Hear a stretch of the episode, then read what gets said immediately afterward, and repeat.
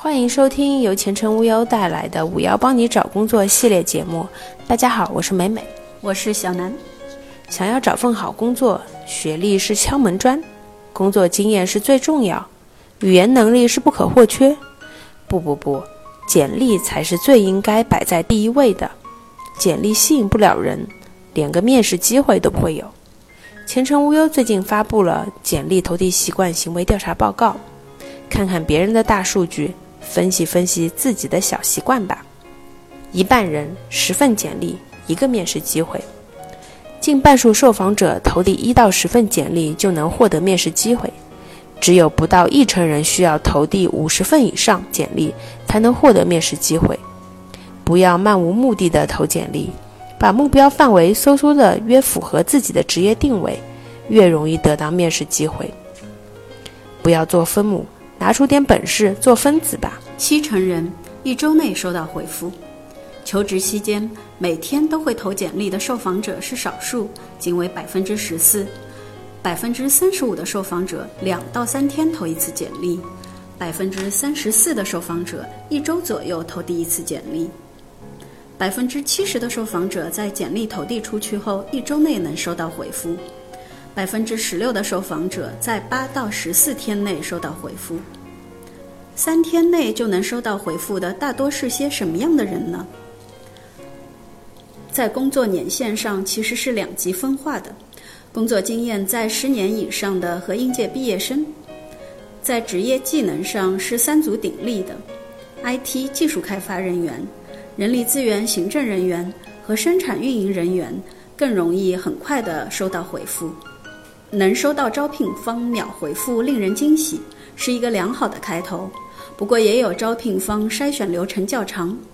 总之，平常心，在两周之内能收到答复都算是正常的。百分之五十五的人只写薪资范围。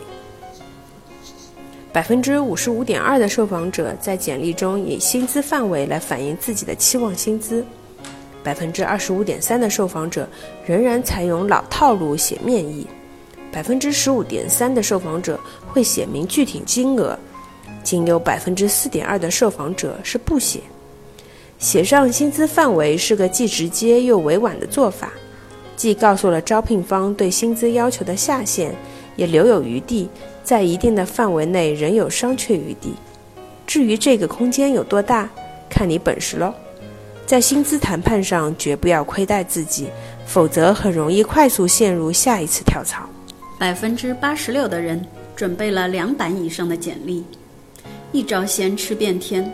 No no no，百分之五十三的受访者准备了两个版本的简历，百分之二十五的受访者有三个版本的简历，百分之八的受访者备有三个版本以上的简历，百分之七十七的受访者在投递简历前都会根据招聘广告的岗位需求修改自己的简历。招聘方更严谨，求职者也更成熟，人岗匹配度大家都懂的。写简历最难的是，哎，还是要认识你自己吧。写简历最难的是哪一部分？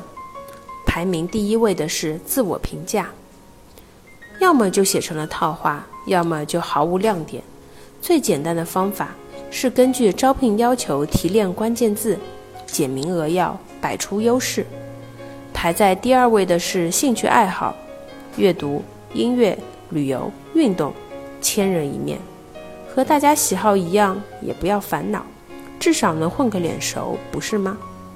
排在第三位的是把简历翻成英语，可以求助身边英语八级的高人，但别做讨厌的伸手党。当然，有钱任性，你可以购买专门的服务啊。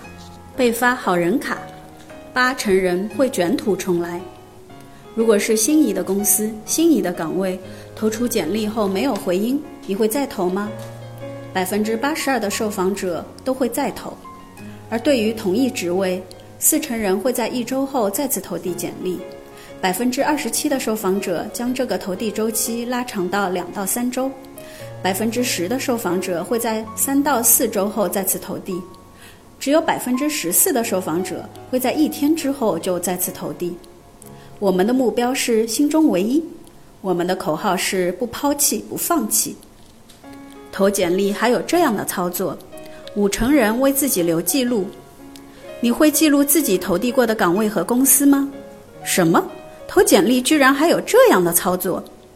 百分之九的受访者明确表示不会记录自己所投的公司和岗位，只记一些的占百分之四十二，而百分之四十九的受访者通常都会留记录。